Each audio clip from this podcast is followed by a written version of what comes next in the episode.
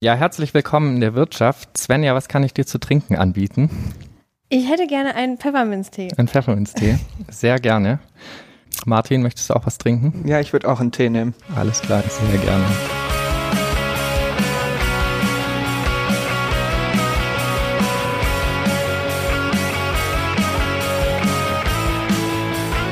Herzlich willkommen zu unserer ersten Folge in der Wirtschaft.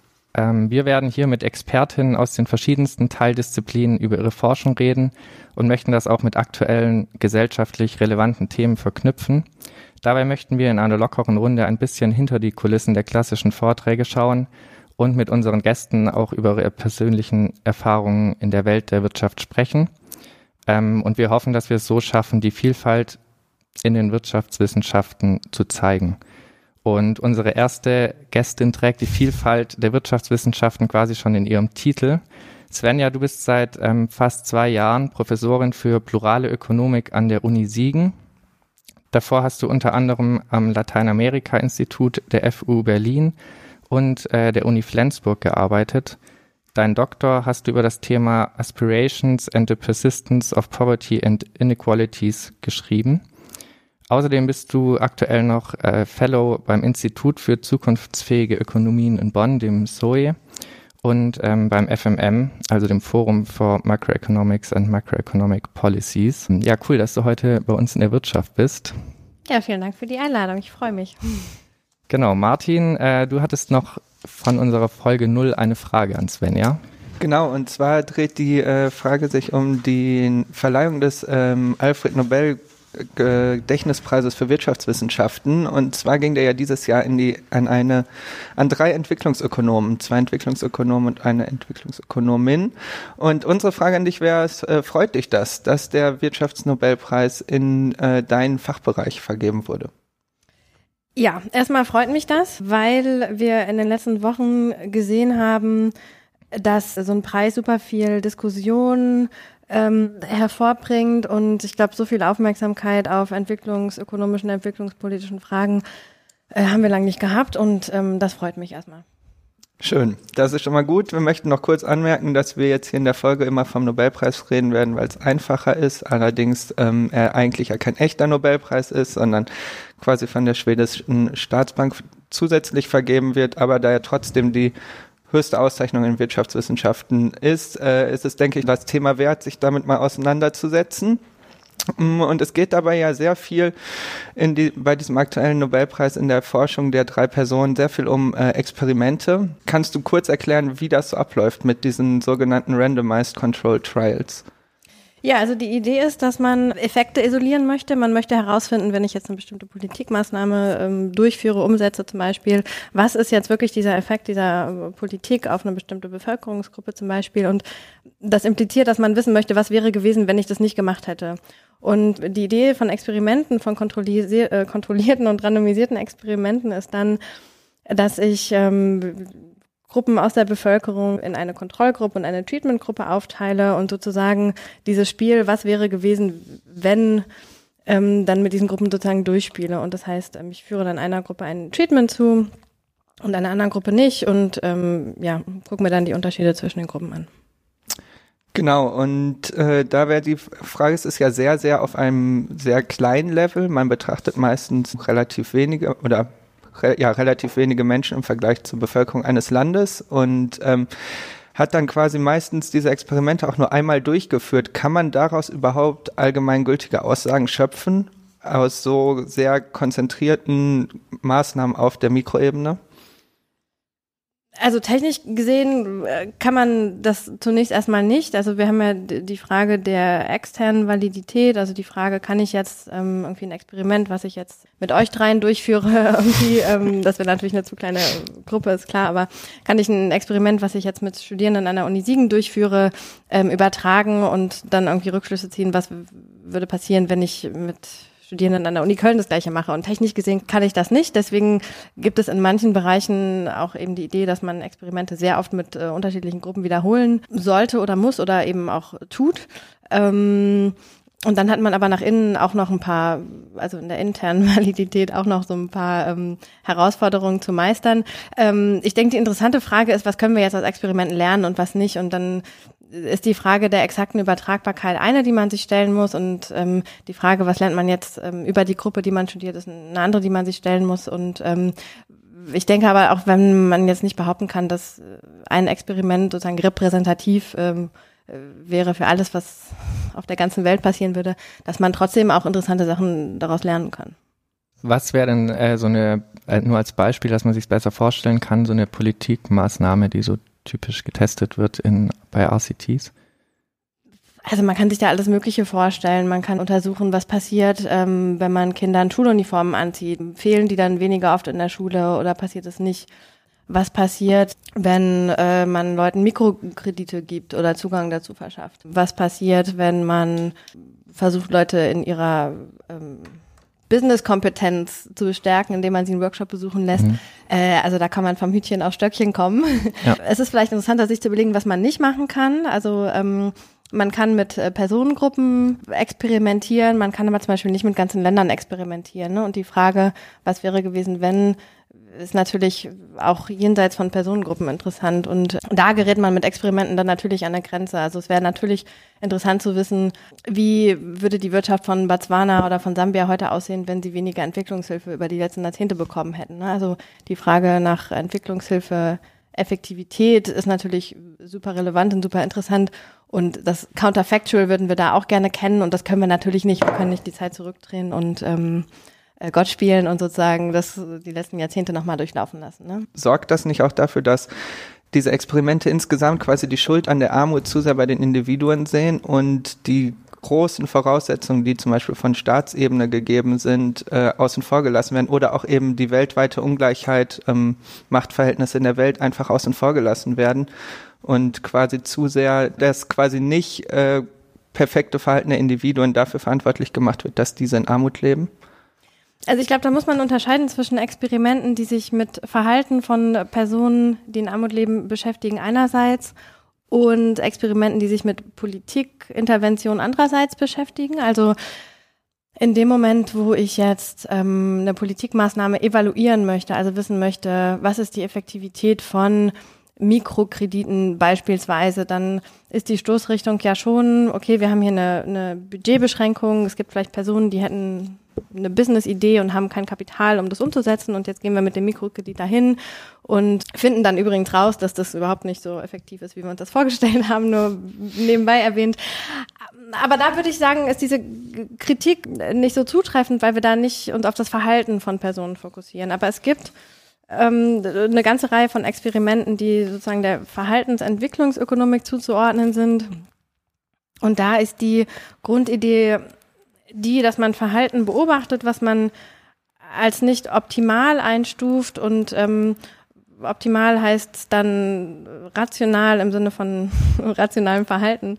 Ähm, zum Beispiel, weil Personen nicht so viel düngen, wie man annimmt, dass optimal wäre im Hinblick auf den Ertrag oder äh, sie sparen nicht genug und haben dann irgendwie keine Rücklagen und oder sie sind nicht zukunftsorientiert genug und solche Dinge. Und da besteht aus meiner Sicht schon die Gefahr, dass man sich sehr darauf konzentriert, das Verhalten von Individuen zu optimieren.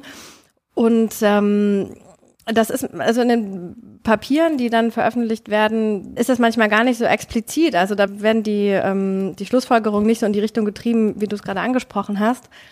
Aber gerade in der Kommunikation scheint mir das ein Problem zu sein. Also wenn Zeitungen darüber berichten und ich denke, wir haben schon auch eine Verantwortung, darauf zu gucken, wie Zeitungen über unsere Forschung berichten oder was wir Zeitungen auch sagen. Und wenn dann irgendwie in der New York Times steht, ja, mit ein bisschen mehr Hoffnung und Optimismus kann man sein Leben verbessern, dann ist das natürlich super kritisch, weil der Eindruck entstehen kann, oh, die Leute leben in Armut und kommen nicht aus ihrer, äh, können ihre Lebenssituation nicht verbessern, weil sie einfach irgendwie zu pessimistisch, zu faul oder äh, sonst was sind. Und das muss in den Papieren so nicht drinstehen, aber der Eindruck kann eben doch leicht entstehen und da müssen wir alle echt wirklich äh, aufpassen. Ja, sehr interessante Aussage. Das äh, sehe ich, glaube ich, auch so ein bisschen so. Würde die Ansicht da teilen. Ich würde zu einem Zitat kommen, was äh, Esther Duflo in einem Interview in der Zeit gesagt hat, äh, vom 7. November. Und zwar sagt sie da, unsere Forschung findet gerade den Weg zurück in die reichen Länder. Es handelt sich um einen bewertenswerten Fall des Wissenstransfers von Süd nach Nord. Würdest du dem so zustimmen? Das ACTs, den Wissentransfer von Süd nach Nord. Äh jetzt quasi in der, genau da ACTs quasi zuerst im globalen Süden durchgeführt wurden und jetzt vermehrt auch irgendwie in reicheren Ländern durchgeführt werden, dass man da deshalb von einem Wissenstransfer von Süd nach Nord sprechen kann. Also ich meine, die ACTs, wie wir sie heute kennen, sind ähm, klar im globalen Süden erstmal angewendet worden, sind aber gleichzeitig auch in der Arbeitsmarktökonomik im globalen Norden relativ zeitgleich, wenn ich mich nicht täusche, auch angewendet worden, sodass der Wissenstransfer jetzt daran besteht, dass ich sozusagen Empirie im globalen Süden mache und das in den globalen Norden bringe. Das ist ja vorher auch schon der Fall gewesen. Plus ähm, die Personen, die ACTs durchführen oder dann am Ende auch äh, publizieren, sind ja jetzt meistens nicht aus dem globalen Süden oder wenn, dann gehören sie mit einer höheren Wahrscheinlichkeit US-amerikanischen Universitäten ja. an. Und ähm, also ich kann dem jetzt nicht so richtig zustimmen und würde vielleicht an mancher Stelle auch noch einen Schritt weiter gehen.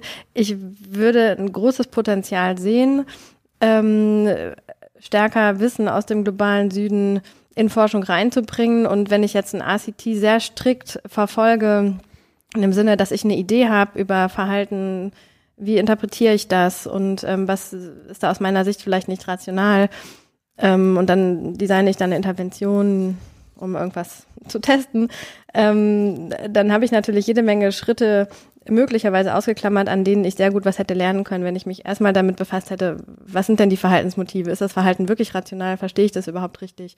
Und so weiter und so fort. Das passiert an mancher Stelle sicherlich hinter den Kulissen, wird aber dann in der Forschung nicht, ähm, nicht explizit thematisiert. Ne? Also man hört oft, gerade in Seminarvorstellungen, dass jemand sagt, ja klar, ich habe mir da natürlich das Leben vor Ort auch angeguckt, ich habe da mit Leuten auch gesprochen und so weiter und so fort. Ähm, das wird aber nicht so systematisch äh, gemacht. Ne? Also man sagt nicht, ja, ich habe eine teilnehmende Beobachtung gemacht, dann habe ich noch qualitative Interviews gemacht, sondern das läuft eher so im Hintergrund und man nimmt das dann irgendwie auf, ist dann auch nicht trainiert darin, diese qualitative Evidenz aufzunehmen. Und ähm, ich denke, wenn wir da ein bisschen offener auch für qualitative Methoden wären, dann hätten wir im Zusammenspiel mit ACTs ähm, noch ein viel größeres Potenzial, wirklich dann auch lokales Wissen irgendwie aufzunehmen. Ja, cool. Ja, sehr interessante Antwort auf jeden Fall. Wir haben das vorher auch schon diskutiert, dieses Zitat, und sind auch so ein bisschen zu dem Schluss gekommen, dass diese äh, Süd-Nord- ähm, Komponente der irgendwie nicht zutrifft, eben genau deshalb, weil du, wie du es gesagt hast, die meisten Experimente halt von US-Universitäten durchgeführt werden. Und ich meine, wenn man der Logik folgen würde, könnte man ja auch fast sagen, dass die Versuche der Chicago Boys mit der neoliberalen Politik in Chile dann auch als Süd-Nord Wissenstransfer gelten könnten, weil das ja auch dann quasi im globalen Süden angewendet wurde als Experimentierfeld für eine sehr liberale Politik. Hm. Ich glaube, die interessante Frage ist vielleicht immer, wer will eigentlich was von wem lernen und wer glaubt, dass er wem irgendwie was vermitteln kann und ähm, an der einen oder anderen Stelle wäre es, glaube ich, für uns alle ganz gut, wenn wir uns äh, ein bisschen mehr Offenheit bewahren würden dafür, dass wir von Leuten, die vielleicht auch nicht äh, promoviert sind oder nicht Top-Publikationen haben, eine Menge zu lernen haben ne? und da einfach ein bisschen, ähm, äh, ja, einfach ein bisschen offener bleiben. Ja. Passiert da in der Richtung was, gerade irgendwo an deutschen Universitäten oder ähm, Lehrstühlen, dass mehr auf qualitative Forschung aus dem globalen Süden irgendwie geachtet wird oder die mehr mit einbezogen wird? Meinst du jetzt qualitative Forschung oder Forschung aus dem globalen Süden oder beides? Beides. es gibt natürlich an deutschen Unis, äh, klar gibt es qualitative Forschung, die findet eben meistens in anderen Disziplinen statt. Ne? Also ähm, man hört ja manchmal, klar, qualitative Forschung ist wichtig, aber wenn ihr das machen wollt, dann geht auch bitte in die Soziologie.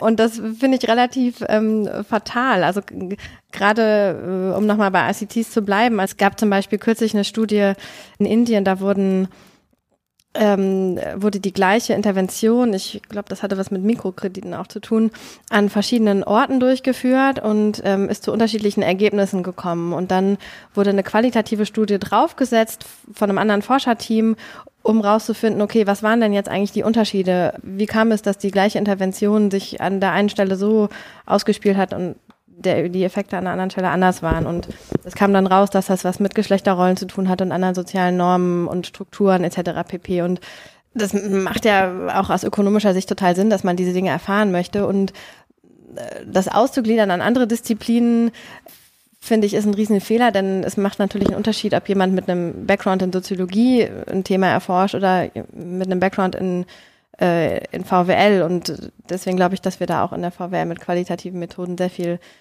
zu gewinnen hätten. Ähm, Gibt es da wenigstens einen Trend gerade in der VWL, dass es irgendwie langsam anfängt oder die qualitative Forschung ernster genommen wird? Ich habe es in der Diskussion um ACTs in den letzten Wochen ein paar Mal gehört, dass zumindest gesagt wurde, ja klar, qualitative Forschung ist total wichtig, weil man es eben auch so beispielhaft sehen kann. Ne? Also es gibt äh, jetzt auch die ersten ACTs, wo ähm, im Forschungsdesign schon auf eine Triangulation gesetzt wird. Ähm, in dem Beispiel, was ich gerade erzählt habe, war es so, dass das Qualitative am Ende draufgesetzt wurde von anderen Forschern, die gesagt haben, oh, jetzt wollen wir das aber mal genauer wissen. Und man kann es ja auch im Forschungsdesign direkt schon anlegen. Ähm, das passiert an den ersten Stellen. Und ja, ich hoffe, dass sich da ein bisschen was tut. Ähm, und wenn es über eine interdisziplinäre Kooperation passiert, das wäre ja auch schon mal was. Ich sage natürlich nicht, dass alle, ne, man kann nicht gut in Quanti und gut in Quali und äh, noch in 100 Theorien sein. Ähm, das wäre natürlich auch auf die einzelne Person bezogen sehr viel verlangt. Und natürlich möchte ich auch nicht, dass jetzt äh, die ganze VWL umsattelt auf, auf qualitative Forschung, das ist ja gar nicht die Idee, aber zumindest, ähm, und da bin ich wirklich ein bisschen optimistisch, was die Anerkennung des Mehrwerts betrifft, ne, dass man irgendwie sagt, das ist jetzt hier nicht irgendwie, äh, wie Roma mal gesagt hat, Pictures and Talk, sondern hat wirklich auch einen äh, starken Mehrwert für das, äh, für die Erkenntnisse, die wir am Ende generieren können. Mhm. Ja, ich würde nochmal zurückkommen zu den ICTs so ein bisschen. Und zwar hat man jetzt in der Diskussion um den Nobelpreis oder nach dem Nobelpreis irgendwie das Gefühl gehabt, dass sie sehr, sehr dominant sind. Und äh, kann man überhaupt Entwicklungsökonomik noch machen, wenn man keine ICTs macht? Also ist das äh, noch akzeptiert? Ja, das möchte ich doch sehr hoffen. Also es ist natürlich so, dass äh, aufgrund, ne, wir hatten ja vorhin schon mal darüber gesprochen, dass äh, Experimente da, wo sie wirklich durchführbar sind und technisch auch gut umgesetzt sind, natürlich irgendwie eine relativ klare Idee, auch da gibt es auch technische Herausforderungen, aber schon irgendwie eine klare Idee vermitteln zu der Frage, was wäre gewesen, wenn, was war jetzt der Effekt. Aber wie gesagt, ich habe eine Menge von technischen Herausforderungen und ich kann eben ACTs nicht auf alles anwenden. Das ist ja ganz klar. Ich habe vielleicht mal ein natürliches Experiment, was mir dann auch erlaubt, auf, auf der Basis ganzer Länder irgendwelche Rückschlüsse zu ziehen, aber das ist ja die Ausnahme und ich denke, es besteht schon äh, Konsens ähm, und auch darüber wurde in den letzten Wochen ja viel diskutiert, dass ähm, es natürlich Fragen von großer Relevanz und Wichtigkeit gibt, die man nicht mit Experimenten beantworten kann. Was anderes ist vielleicht die Frage der eigenen Forschungsagenda. Also nehmen wir mal an, ich bin jetzt irgendwie in der Promotion oder am Anfang meiner entwicklungsökonomischen Karriere und möchte jetzt ein paar gute Paper publizieren und ähm, frage mich, wie kann ich das am besten machen, dann ist vielleicht die Idee naheliegend, dass ich sage, ja, ich, ich mache jetzt ein ACT, das ist natürlich äh, logistisch und technisch sehr aufwendig. Ich denke, es setzt auch voraus, dass man Teil eines äh, größeren Instituts oder sowas beispielsweise ist. Aber im Moment sind wir eben in einer Zeit, wo ich ACTs ganz gut publizieren kann und deswegen kann ich schon nachvollziehen, dass man vielleicht in diese Richtung, äh, sozusagen auf dieses Pferd setzt, auch für die eigene Karriereentwicklung. Und ich könnte mir vorstellen, ich habe überhaupt keine Zahlen dazu, ich könnte mir vorstellen, dass das schon so ein bisschen dazu führt, dass wir jetzt gerade relativ viele Experimente sehen ähm, und ähm, vielleicht ein bisschen ablenken von anderen Themen, die vielleicht andere Herausforderungen mitbringen ne, und dann vielleicht ein bisschen unsicherer aussehen. Ja, genau, du hast gerade schon angesprochen, dann wird man als äh, Mensch, der promoviert, vielleicht ein ICT machen. Da wäre noch die Frage, die ich mir stellt, weil es ist ja ein sehr großer Aufwand. Also man braucht viele Leute, man äh, braucht einen langen Zeitraum. Wie kommt man daran und wer finanziert einem sowas? Mhm. Klar, also es ist jetzt nicht so, dass man sagt, ah, ich promoviere jetzt und jetzt mache ich mal nächste Woche ein ACT. Also so, also so habe ich es auch eben nicht gemeint. Ähm, es setzt voraus, dass man, äh, oder ich denke, es setzt voraus, dass man Teil eines Teams ist, eines Instituts und da sozusagen ein Forschungsprojekt reinkommt, ähm, weil der logistische Aufwand wirklich riesig ist. Ne? Man muss, ähm, also jede Art der Datenerhebung ist aufwendig. Also wenn ich jetzt einen eigenen einen Fragebogen beantworten will mit 500 Leuten, dann muss ich natürlich auch jede Menge Field Stuff haben und das ist immer aufwendig. Und wenn ich es randomisieren will, dann habe ich eben noch andere logistische Herausforderungen und muss äh, vorher, nachher äh, vor Ort sein und so weiter. Ähm, wie komme ich dazu? Also ich denke, viele der Experimente, die ähm, stattfinden, ähm, haben mit äh, JPOL zu tun. Also es gibt jede Menge Wissenschaftlerinnen und Wissenschaftler, die mit JPOL ähm, also das äh, Poverty Action Lab, ähm, mit dem Issa Duflo und Abhijit Banerjee eng verknüpft sind, die da zusammenarbeiten und da dann auch mit, äh, mit viel Staff und so weiter in Kontakt kommen. Also das ist, glaube ich, für viele ein Weg. Und ähm, dann geht's ähm, über externe Drittmittelgeber. Ne? Also ich muss natürlich jemand finden, der mir ähm, äh, den ganzen Aufwand finanziert. Ja. Ist jetzt nicht immer an der Grundfinanzierung der Uni enthalten, dass man da ähm, in einem anderen äh, Teil der Erde jahrelang ähm, jahrelang viel Personal beschäftigt, klar. Ja. Es ist aber sicher auch ein Grund, warum viele ACTs auch im globalen Süden eher durchgeführt werden, weil sie dort wahrscheinlich günstiger zu machen sind als im globalen Norden, oder? Hm, da habe ich noch so nie drüber nachgedacht. Ich also ich glaube nicht, dass jemand sich eine Frage stellt und sagt, oh, das würde ich gerne erforschen und wo kann ich das jetzt günstiger machen? Ich mache es im globalen Süden. Also ich glaube, die, die, die Idee der Forschungsagenten oder also die Entwicklung der Forschungsfrage ist da vielleicht schon eher so, dass man direkt ein entwicklungsökonomisches Interesse hat. Die Frage, warum und ich meine, den Eindruck, dass man, dass es mehr ACTs im globalen Süden gibt, klar, den teile ich auch. Ähm, ich hatte bisher immer den Eindruck, dass es vielleicht aus anderen Gründen hier schwieriger ist. Also wir haben im Kontext von äh, Nudging, ähm, und da haben wir aber ja hier auch äh, sehr viel randomisiert und experimentiert. Ähm, aber ich hatte mal den Eindruck, dass im Kontext von Nudging und libertärem Paternalismus sehr viel hier auch über ähm, normative Implikationen diskutiert wurde. Ähm, also zum einen, welche Experimente sind eigentlich ethisch irgendwie akzeptabel und dann viel mehr aber noch, was machen wir jetzt eigentlich mit den Ergebnissen? Also wozu führt uns das politisch? Und ähm, diese Diskussion vermisse ich in der Entwicklungsökonomik total stark und das führt dann vielleicht auch eher nochmal dazu, dass man viel mehr Experimente durchführt und im Vorhinein gar nicht so viel Exper äh, darüber nachdenkt, was mache ich denn am Ende mit der Erkenntnis. Ne? Also man hört ja total oft das Zitat, ähm, wir wollen einfach wissen, was funktioniert, what works und ähm, damit machen wir dann Policy Design und von What Works to Policy Design ist es aber natürlich nochmal ein Riesenschritt. Also nur weil etwas funktioniert, heißt es ja noch nicht, dass ich es dann auch in Politik umsetzen sollte. Also es gibt zum Beispiel das eine Experiment, da geht es darum, wie man Lehrer stärker motivieren kann in einem afrikanischen Land. Ich habe gerade vergessen welches. Und das läuft darauf hinaus, dass man ähm, die Arbeitsverträge von Lehrerinnen und Lehrern befristet, mhm. damit sie einfach stärker motiviert werden. Und ähm, ja, klar. Also und im Nobelpreis-Report äh, ist das echt auf eine ziemlich dramatische Weise interpretiert worden. Also da steht dann quasi drin, ähm, und das haben die Autoren der Studie so äh, selbst gar nicht gesagt. Und da sieht man mal wieder, wie das mit der Interpretation der Ergebnisse manchmal laufen kann. In dem Report steht nämlich quasi drin, ja, also man kann Lehrer motivieren, indem man ihnen einfach äh, irgendwie kürzere Verträge anbietet und das wäre doch irgendwie eine gute Sache, aus denen andere Länder und andere Ministerien dann auch lernen können. Und ähm, ja, gut, also ich meine, prekäre Arbeitsverhältnisse, damit kann man Leute vielleicht auf eine gewisse Art und Weise kurzfristig motivieren, aber das ist jetzt irgendwie besonders zielführend ist oder besonders wohlfahrtssteigend, wenn ich jetzt alle Lehrer nur noch befristet einstelle und ähm, ihnen ständig mit der Kündigung drohe, ist vielleicht nicht so super zielführend. Ne? Und daraus automatisch irgendwie eine Politik abzuleiten, ist ja vollkommen absurd. Und das würden wir oder haben wir hier viel stärker diskutiert. Ne? Also wir haben viel stärker hier diskutiert, ist es jetzt legitim, wenn ich jetzt äh, die Schokolade irgendwie woanders hinlege als den Apfel, ne? um die Leute zu. Also wir haben wirklich sehr kleinteilig die normativen äh, Implikationen und gerade auch die Legitimation ähm, in Demokratien von irgendwelchen Verhaltensnudges diskutiert. Und im globalen Süden sind wir im anderen Extrem, da diskutieren wir das viel zu wenig. Und wenn mir jetzt heute einfällt, dass ich irgendwie morgen oder demnächst in Botswana irgendwie rumexperimentieren möchte, dann kann ich das im Prinzip machen. Also klar, ich muss an manchen Hochschulen durch, ähm, durch Ethikkommissionen und so weiter, aber die Situation ist doch eine ganz andere. Und ich könnte mir vorstellen, dass das ein Baustein ist, ähm, warum wir auch einfach mehr und andere Experimente im globalen Süden sehen. Mhm. Wobei das auch nicht nur im, äh, im globalen Süden manchmal ein bisschen fragwürdige Auswirkungen hat. Ähm, ich dachte das immer und dann hat mich ähm, eine befreundete Forscherin auf ein Experiment hingewiesen. Da wurde, ähm, ich glaube, es war ein Callcenter Mitarbeiterinnen und mit denen wurde gesagt, ähm, okay, also ihr könnt jetzt eure Schicht noch zu Ende machen und ähm, dann seid ihr aber euren Job los. Vielleicht ist es, also ich, ich habe es jetzt vor längerer Zeit gelesen, aber ungefähr so ist es gewesen.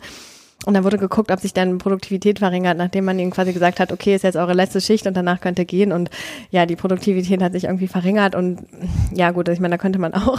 Aber die wurden am Schluss die, nicht rausgeworfen, sondern es war dann quasi ähm, Ich weiß es nicht mehr, ob okay. man ihnen gesagt hat, ha, es war nur ein Scherz oder. Ähm, Ob es ja. dabei geblieben ist. Ich will nur sagen, also klar, es ist irgendwie vielleicht interessant zu wissen, ob sich die Produktivität von Leuten verringert. Muss man es auf die Art und Weise rausfinden, ist sicherlich diskussionswürdig. Ne? Also es passiert auch. Äh, also meine These, dass es nur im globalen Süden passiert, musste ich daraufhin revidieren. ja, okay.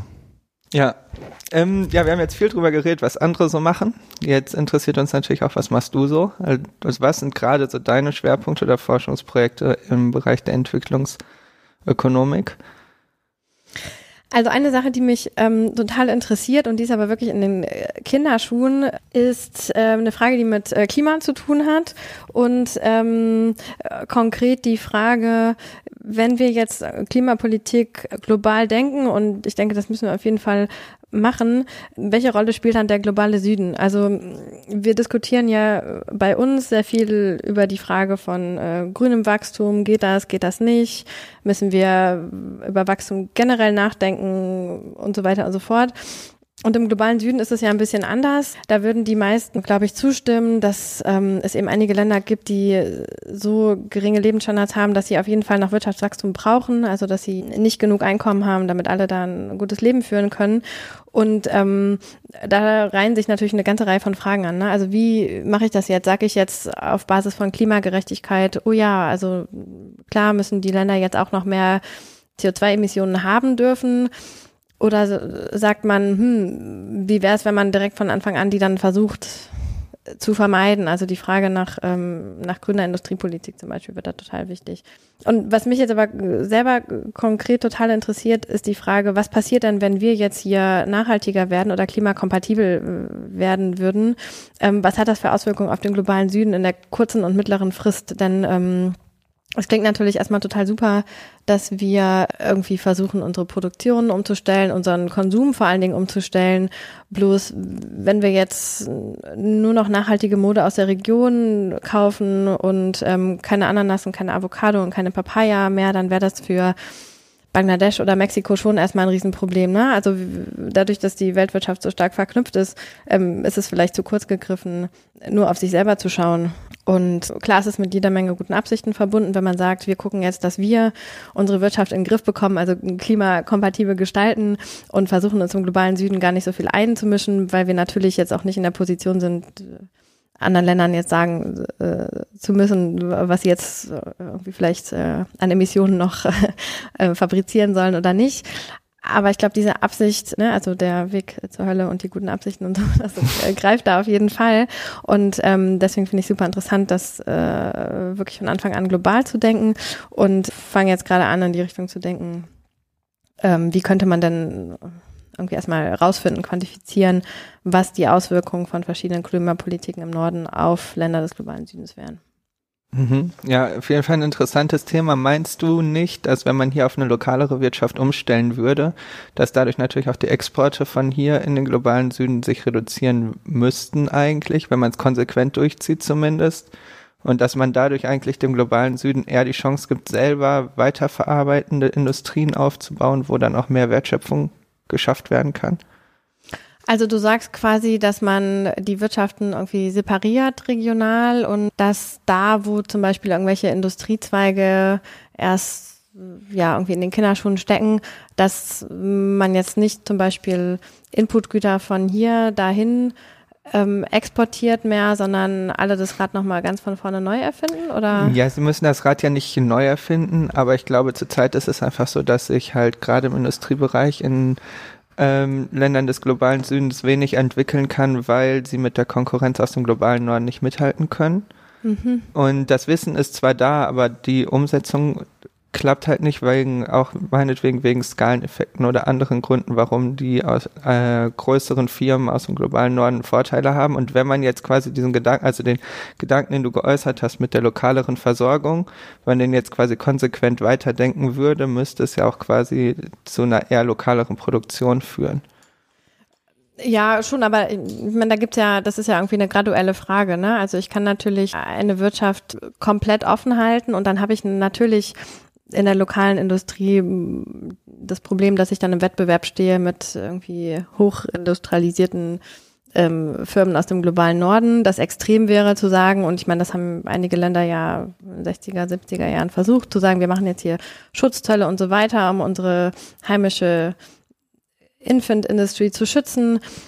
Ähm, das wäre dann vielleicht ein anderes Extrem. Und man sieht aber auch an äh, Südkorea beispielsweise, dass wenn man das sehr stark ausdifferenziert, also sich sehr genau überlegt, wo mache ich jetzt einen Einfuhrzoll und wo mache ich eine Exportsubvention und so weiter, dass ich dann vielleicht am weitesten vorankomme, ne? indem ich irgendwie sage, natürlich brauche ich Inputgüter aus dem, aus dem Ausland und dann gibt es vielleicht irgendwie einen sehr speziellen Sektor, dann eine sehr spezielle Produktion, äh, die ich äh, schützen möchte, bis sie dann wettbewerbsfähig wird auf dem Weltmarkt. Und dann ändere ich das wieder. Also man muss da wirklich sehr nuanciert vorgehen. Ich glaube, das haben wir wirklich am Fall von Südkorea gelernt. Ähm, und da gibt es nicht so eine äh, One-Size-Fits-All-Geschichte, Importzölle ja oder nein oder so wie du es jetzt auch geäußert hast, naja, lokal ist es doch super, wenn die lokale Wirtschaft von dem internationalen Wettbewerb geschützt ist. Ich denke, ganz ohne in, äh, Inputgüter kommt man da überhaupt nicht aus. Und es macht auch nicht so viel Sinn, gerade wenn man von technologischen Innovationen irgendwie profitieren möchte. Ne? Also Stichwort Leapfrogging, also muss man wirklich das, denn so wie du skizzierst, muss man ja schon irgendwie das Rad neu erfinden.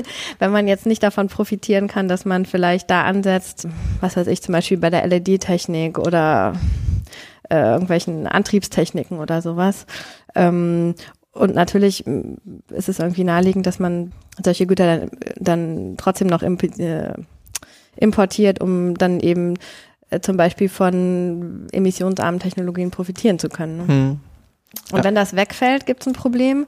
Und wenn aber auch die Exporte in den globalen Norden wegfallen, gibt es natürlich auch erstmal ein ja, klar. Problem. Ja.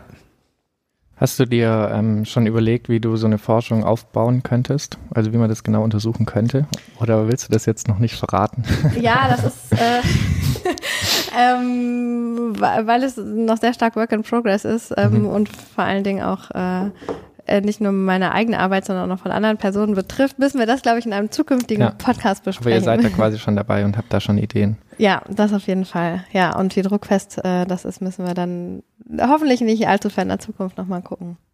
Hast du schon ähm, Ideen, was oder ja, Ideen, was da so bei rauskommen könnte oder was ähm, der richtige Weg wäre, um im globalen Norden quasi nachhaltiger zu werden, ohne dem globalen Süden dabei irgendwie zu schaden?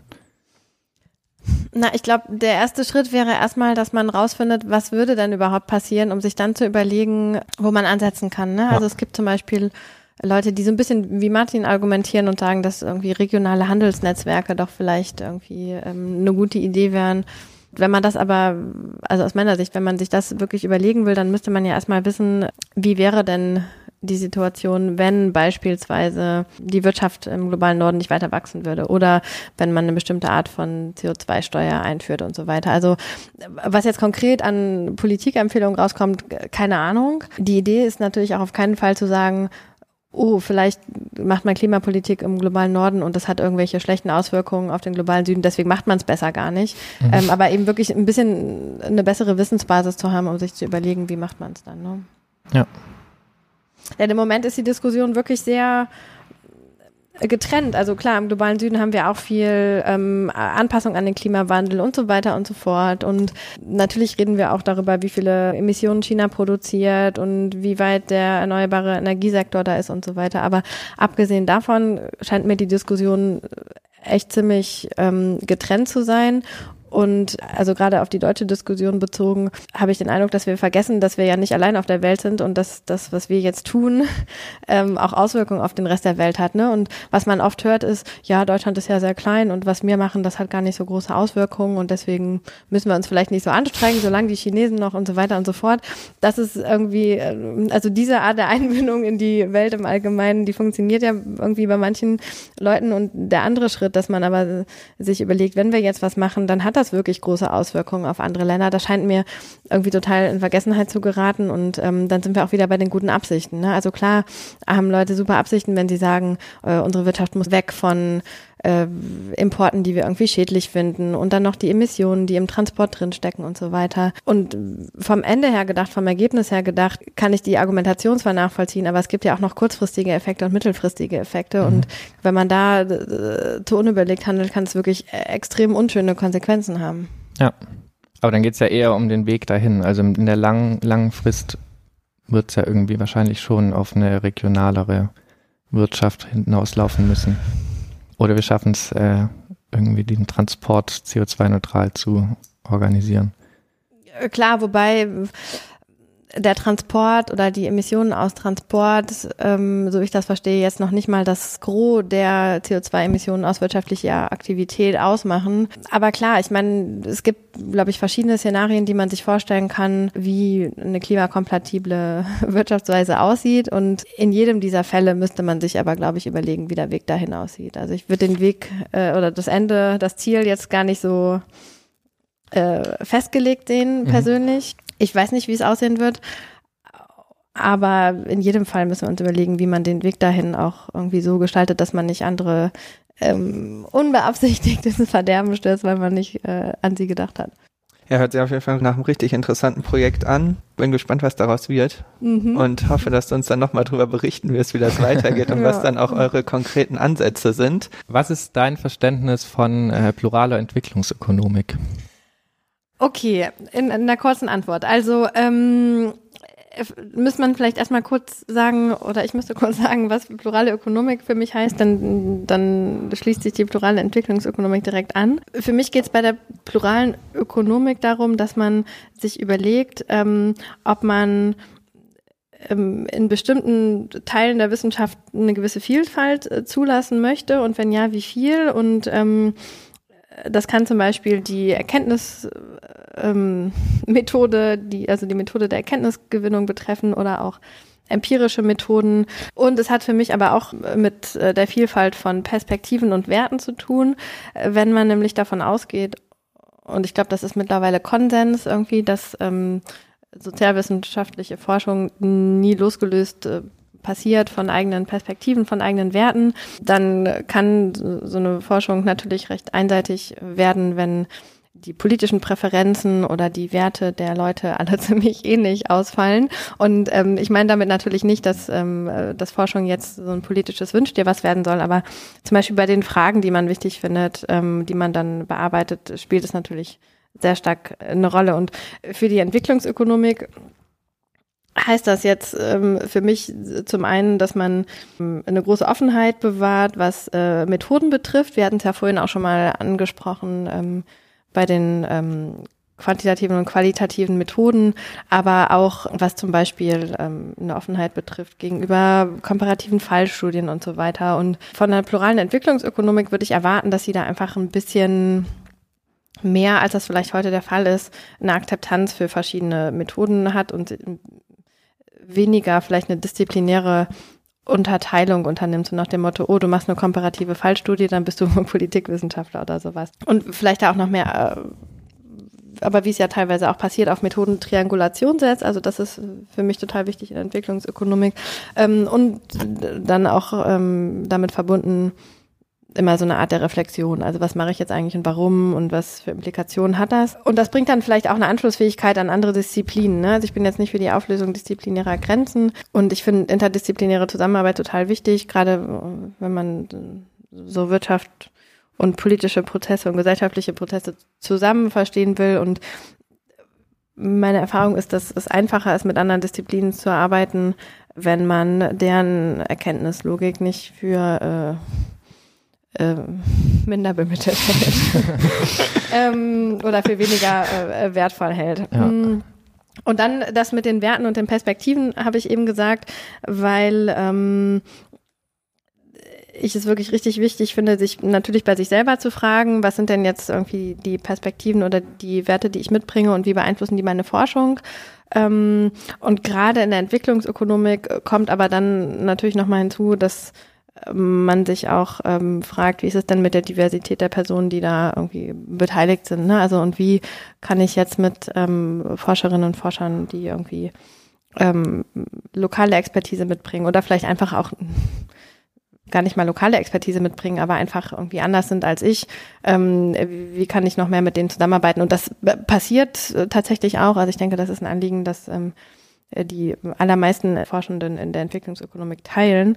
Ähm, und ähm, aus meiner Sicht ist es aber jetzt nicht nur so, weil es einfach von der Repräsentanz her legitim ist, dass man ähm, einfach äh, auch mehr Leute aus dem globalen Süden in Forschung beteiligt, sondern weil es wirklich auch bei den Perspektiven und so weiter total wichtig ist. Ähm, ich habe letztens einen, einen Podcast mit äh, Gautam Rao gehört, der irgendwie lokales Wissen ähm, über Indien hat und über Schulzeit in Indien und das hat ähm, in dem Forschungsprojekt, von dem er da erzählt hat, ähm, irgendwie eine total wichtige Erkenntnis ermöglicht, weil er einfach irgendwas wusste, was man als Außenstehender, also da wäre man einfach jetzt nicht drauf gekommen. Und das mhm. ist natürlich wichtig. Und ähm, wenn man das jetzt ein bisschen weiterspinnt, dann kann man natürlich, ähm, was Politikimplikationen und die ganze Diskussion, die wir vorhin schon mal hatten, äh, was ist jetzt irgendwie das Normative an Nudging und so weiter und ähm, welche Fragen adressiert man? Ist Verhalten, das man analysiert, äh, findet man jetzt, dass das rational ist oder irrational und ähm, wie kann man die Verhaltensmotive von Personen vielleicht doch nochmal besser verstehen?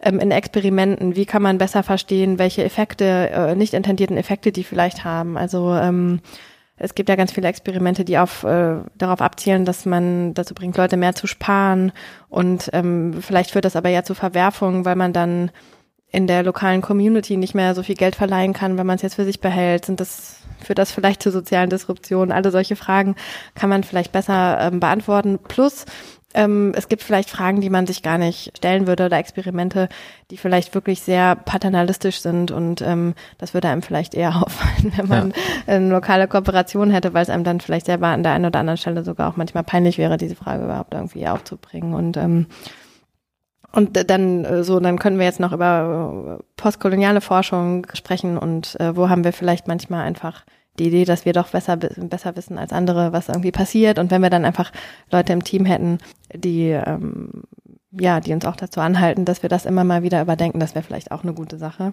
Und über diese Sachen auch mal nachzudenken, das ist natürlich nicht exklusiv Teil einer pluralen Ökonomik. Die Entwicklungsökonomik ist in vieler Hinsicht auch aus meiner Sicht pluraler als andere Felder.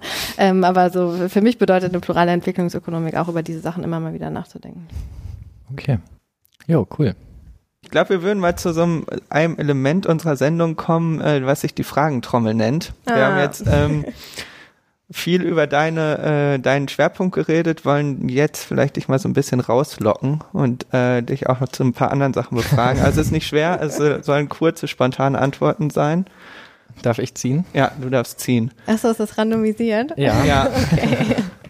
Oder willst du ziehen? Randomisiert und von euch kontrolliert. Nee, macht mal ruhig. Okay. Dann, mal gucken, äh, wie das so läuft, sonst ziehe ich gleich mal selber. Frage. Ja, äh, die passt schon mal zu der zu unserem Anfang. Ähm, und zwar, wem würdest du den nächsten Wirtschaftsnobelpreis geben, wenn du in der Jury sitzen würdest? Oh, das findet ihr jetzt eine einfache Frage. Also ganz ehrlich, da müsste man jetzt erstmal, ähm, ah, man denkt ja immer so drüber nach, was glaubt man, wer ihn als nächstes bekommt und nicht, äh, wen hätte man gerne. Ähm, vielleicht kann ich mich so retten. Also Nehmen wir mal an, man könnte so einen Nobelpreis auch posthum verteilen. Also eine Person, und es gibt aber sehr viele, die den auch verdient hätten, ähm, aber eine Person, der ich Ihnen gerne, gerne gegeben hätte, wäre ähm, Albert Hirschman. Okay, kannst du ein bisschen was über ihn erzählen? Ähm, ja, ein deutscher Ökonom, der im Zuge des äh, Zweiten Weltkriegs des Naziregimes ähm, über verschiedene Stationen in die USA geflohen ist und vor 20 Jahren ungefähr verstorben ist. Ähm, aus meiner Sicht ein Ökonom, der Wirtschaft und Gesellschaft sehr stark zusammengedacht hat und sehr stark auch darauf gesetzt hat, ähm, sozusagen offen zu bleiben für überraschende Erkenntnisse. Also nicht so festgefahren an Situationen ranzugehen und Probleme zu analysieren, sondern wirklich auch offen für Überraschungen zu sein ähm, und sehr stark auf ähm, die Gestaltungskraft von äh, Personen zu setzen. Also so was man so Agency nennt, also was Personen machen mit ihren äh, Möglichkeiten und äh, ihrer Kreativität und so weiter. Und ich habe aus der Lektüre seiner Bücher und äh, Artikel ziemlich viel gelernt und ähm, finde seinen Ansatz sehr ähm, sympathisch und auch noch lehrreich für heute. Und äh, deswegen hätte ich mich gefreut, wenn er zu Lebzeiten einen bekommen hätte. Aber das Hätt, ist jetzt nur einen, eine. Hättest du noch einen Lesetipp, falls man sich für ihn interessiert, was man da als erstes lesen könnte? Als erstes lesen könnte. Ähm, es gibt total viele Sachen. Es gibt auch eine sehr interessante Biografie, die vor ein paar Jahren über ihn erschienen ist. Eine Sache, die ich persönlich ganz gerne mag, ist die, ähm, die Tunnelparabel von 1973. Da geht es um die ähm, Toleranz von Ungleichheiten und die Idee ist, dass ähm, zu sagen, dass ähm, äh, dass Gesellschaften und Gruppen in Gesellschaften gewillt sind, Ungleichheit teilweise auch in hohen Ausmaßen zu tolerieren, je nachdem, was sie, wie sie das interpretieren. Also ähm, wenn, sagen wir mal, wir haben irgendwie eine Wirtschaft, die gerade anzieht und nicht alle profitieren ähm, gleichermaßen und zur gleichen Zeit, dann könnte es sein, dass Leute gewillt sind, dass ähm, ne, so nach dem Motto, der Nachbar hat ein neues Auto und, und bald kriege ich auch irgendwie eine Gehaltserhöhung, jetzt mal blöd ausgedrückt. Also wenn man das so interpretiert, dass es einem in Zukunft selbst äh, besser geht, dann ist man gewillt, ähm, Ungleichheiten erstmal temporär zu tolerieren. Aber wenn das Wachstum dann sehr nicht inklusiv ist, also wirklich äh, man diesen Catching-up-Moment irgendwie nicht erreicht, dann schlägt es sozusagen um und dann ist man noch frustrierter als vorher. Mhm. Und das ist irgendwie ein sehr einfaches Denkmodell und gleichzeitig ähm, aber mit einer interessanten dynamischen Komponente und mhm. ähm, ja, kann man viel mit rumspielen, auch viele verschiedene Situationen anwenden und ähm, außerdem ist, ähm, ist es bei Hirschmann immer so, dass ähm, die Texte wunderschön geschrieben sind. Das heißt, das Lesen ist an sich auch irgendwie recht äh, genussvoll und deswegen finde ich, macht es auch mal Spaß, die Texte zu lesen. Cool. Jo, und dann ziehen wir hier nochmal eine. Okay, die geht jetzt so ein bisschen in die gleiche Richtung. ähm, vielleicht ändern wir dir ein bisschen ab. Eigentlich steht hier mit welchem verstorbenen Wissenschaftler oder Wissenschaftlerin mm. würdest du gerne mal was trinken gehen? Jetzt hast du ja gerade schon über einen verstorbenen Wissenschaftler äh, Ja, geredet. aber da würde ich eine ganz andere Antwort okay, drauf geben. Okay, alles klar. Ähm, cool. Wir haben kürzlich hier ähm, an der Uni Siegen das Gebäude, in dem wir gerade sitzen, umbenannt in Charlotte Leubuscher mhm. Haus. Und ähm, Charlotte Leubuscher war eine deutsche Ökonomin, die erste habilitierte ähm, Ökonomin in Deutschland, die ähm, auch die im Bereich ähm, Sozialismus, Industrialisierung und Protest ähm, in England zuerst geforscht hat und dann im Bereich Entwicklungsökonomik, was es damals noch gar nicht gab. Sie ähm, ist nämlich 1888 geboren und hat dann halt irgendwie so seit den 1920ern aktiv geforscht und ist leider total in Vergessenheit geraten, ähm, was wahrscheinlich damit zu tun hat, dass sie auch äh, fliehen musste. Und ähm, ja, wir haben äh, das Gebäude, in dem wir sitzen, wie gesagt, nach ihr benannt und in dem Zuge uns mit ihrer Arbeit ähm, angefangen zu beschäftigen. Es ist super spannend, es macht sehr viel Spaß und ähm, es ist aber so, dass Charlotte Leubuscher leider aus unserer Sicht keine Familie hinterlassen hat und es ist sehr schwierig, ähm, Personen zu finden, die sie noch kannten. Und es ist eben so,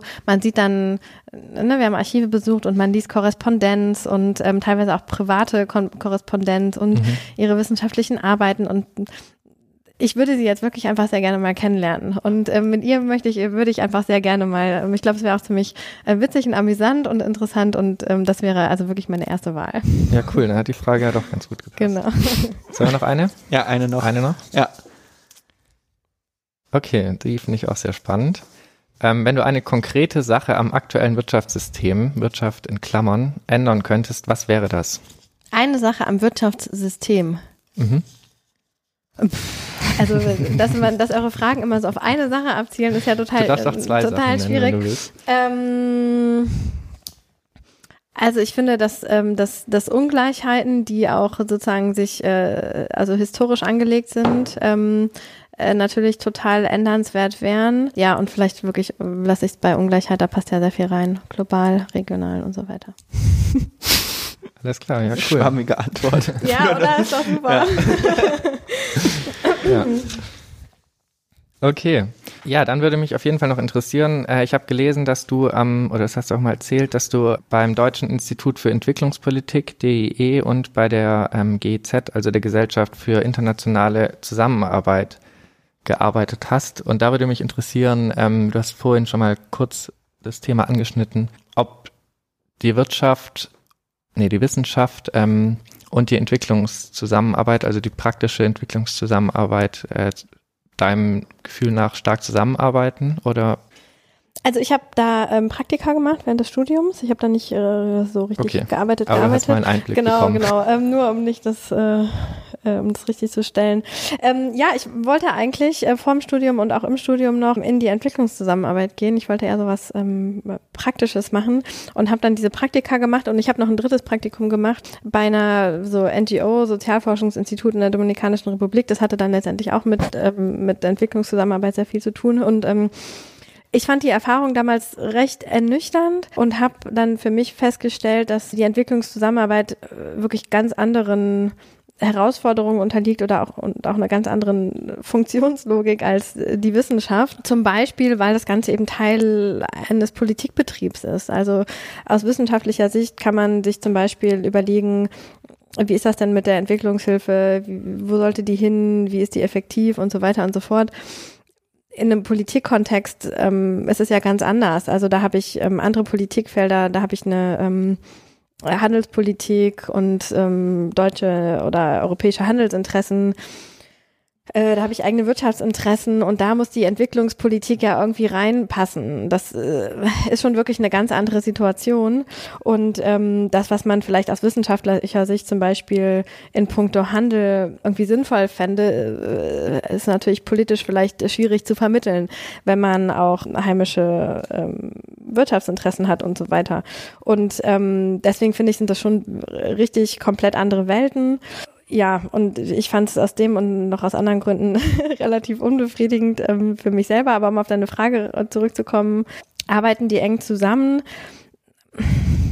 Beziehungsweise äh mm, also in die eine Richtung, in der Richtung beeinflusst Wissenschaft die Entwicklungspolitik. Klar, einerseits natürlich, zum Beispiel da, wo es darum geht, dass man jetzt äh, Evaluation ganz anders macht, mhm. ähm, also ganz anders über Projektevaluation zum Beispiel nachdenkt. Andererseits aber auch nicht, ne? Also aufgrund der Politiklogik. Ähm, die dann ja auch sozusagen noch dazwischen steht und vielleicht auch aus dem Grund, dass äh, die Entwicklungspolitik zumindest auf der sehr hohen Ebene aus meiner Sicht auf ein Feld ist, wo äh, Personen reinkommen, die vorher mit dem Bereich gar nichts zu tun hatten. Das ist natürlich bei anderen Ministerien auch äh, ähnlich, aber im entwicklungspolitischen Bereich hat das für mich manchmal zur Folge, dass Leute mit sehr guten Absichten irgendwo reinkommen und ähm, ich denke, wenn man eins lernt im VWL-Studium oder auch im Entwicklungs Kontextstudium, dann ist es, dass die Dinge oft mal sehr viel komplizierter sind, als man sich das zunächst mal denkt. Also ich kann mich auch daran erinnern, dass ich ins Studium gestartet bin und gedacht habe, ach ja, es wäre doch ganz einfach, irgendwie in Lateinamerika dies, das und jenes zu verbessern, wenn man einfach nur. Und dieses, wenn man einfach nur, ist natürlich irgendwie eine sehr komplizierte Angelegenheit dann in der Realität. Und ich finde manchmal bei äh, neu reinkommenden Entwicklungsministern oder Ministerinnen zum Beispiel, dann sind sehr viele gute Absichten da. Ja, man muss doch einfach nur in Bildungs investieren oder man muss doch einfach nur dies und jenes machen. Und das führt dann irgendwie dazu, dass manchmal viel Zeit Zeit verloren geht und dass vielleicht auch manchmal Politikanstrengungen in die falsche Richtung gehen. Also da wird dann die Wissenschaft vielleicht manchmal zu wenig mhm. ähm, beachtet. Umgekehrt ist es vielleicht aber auch so, dass wir manchmal uns noch mehr daran orientieren könnten in der Forschung, was für Interessen die Praktik jetzt hat und ähm, äh, die Praxis jetzt hat und ähm, da ist sicherlich auch noch ein bisschen Ausbaupotenzial. Ja. Wo siehst du äh, so Punkte, wo gerade die Entwicklungspolitik oder Entwicklungszusammenarbeit äh, in die falsche Richtung geht? Naja, was heißt in die falsche Richtung? Aber also ich denke zum Beispiel beim Thema Handel, ne? Also es ist für afrikanische ähm, Ökonomien speziell super schwierig, in die EU zu exportieren. Das hat zum Beispiel was mit äh, Qualitätsstandards zu tun und so weiter. Und das ist natürlich auch nachvollziehbar, aber wenn man jetzt wirklich eine richtig entwicklungsökonomische ähm, Perspektive einnehmen würde, dann würde man Handelsabkommen wirklich sehr anders gestalten. Dann würde man sich sehr anders verhalten, was die ähm, Marktöffnung afrikanischer Länder, also die eingeforderte Marktöffnung afrikanischer Länder betreffen würde. Und dann würde man auch den Marktzugang hier in Europa beispielsweise verändern. Also äh, da sehe ich zum Beispiel eine Diskrepanz zwischen den Abkommen, den EPAs und so weiter, die verhandelt werden und dem, was man eigentlich aus Forschungssicht äh, empfehlen würde. Was wären Handelspolitiken, die aus Forschungssicht zu empfehlen wären? Äh, naja, also äh, das wären Politiken, die äh, mehr Gewicht auf die wirtschaftlichen Konsequenzen für die afrikanischen Ökonomien legen würden und nicht so sehr auf die ähm, auf die europäischen oder deutschen Wirtschaftsinteressen. Aber wie gesagt, also die Politiklogik ist natürlich eine andere. Ne? Es ist leicht aus entwicklungsökonomischer Sicht zu sagen, man müsste die Marktzugänge für die afrikanischen Ökonomien hier in Europa verbessern, weil das für die wichtig ist und die Logik, die dann natürlich europaintern und deutschlandintern dahinter steht, ist einfach eine andere. Also da prallen dann manchmal einfach verschiedene Interessenlagen auch aufeinander. Mhm. Ja, ich glaube, dann äh, kommen wir auch fast schon zum Ende der Sendung. Äh, genau, wir haben ja dir die Frage zum Nobelpreis gestellt und du sollst auch jetzt die Möglichkeit haben, an unseren nächsten Gast eine Frage zu stellen. Ich denke, das äh, schließt sich ganz gut an. Erstens kennst du ihn gut und äh, zweitens hast du ja selber schon über Nachhaltigkeit ein bisschen gesprochen, auch über Reduktion des Konsums und da ähm, ist natürlich unser nächster Gast Nico Pech, ähm, einer der kann man schon sagen, führenden Experten auf dem Gebiet in Deutschland. Und äh, da wird uns natürlich interessieren, was du ihn gerne mal fragen würdest. Ähm, da wir jetzt eben schon so viel gesprochen haben, ähm, also eine naheliegende Frage wäre vielleicht, was passiert mit dem globalen Süden, wenn wir hier Postwachstum machen? Aber ähm, da haben wir eben ja auch schon viel drüber gesprochen und deswegen würde ich vielleicht jetzt auf eine komplett andere Frage, äh, als ich ursprünglich gedacht hatte, umschwenken. Und zwar, was ist die Verbindung von, aus Nikos Sicht, aus äh, wissenschaftlicher Forschung und ich nenne es jetzt mal Aktivismus, also irgendwie was mehr ins Politische hineinragt. Was ist da die Verbindung oder was ist vielleicht auch die Trennlinie? Das würde mich interessieren. Sehr schön. Das werden wir so weitergeben. Super. Und haben damit dann auch schon einen gesicherten Einstieg für die nächste Folge. jo, äh, dann macht äh, die Wirtschaft auch leider schon langsam zu. Und ähm, die letzte Runde ist vorbei. Genau. Dann vielen Dank, dass du bei uns warst. Ja, vielen Dank an äh, euch, dass ihr diesen Podcast initiiert. Wir freuen uns, wenn wir dann in ein paar Monaten vielleicht nochmal mit dir sprechen können über die ersten Ergebnisse von deinem Forschungsprojekt. Das ist super optimistisch, aber gut. wir bauen jetzt so leichten Druck auf einfach mal. genau. Ja, dann äh, bis zum nächsten Mal und ciao. Ciao. Tschüss. Danke.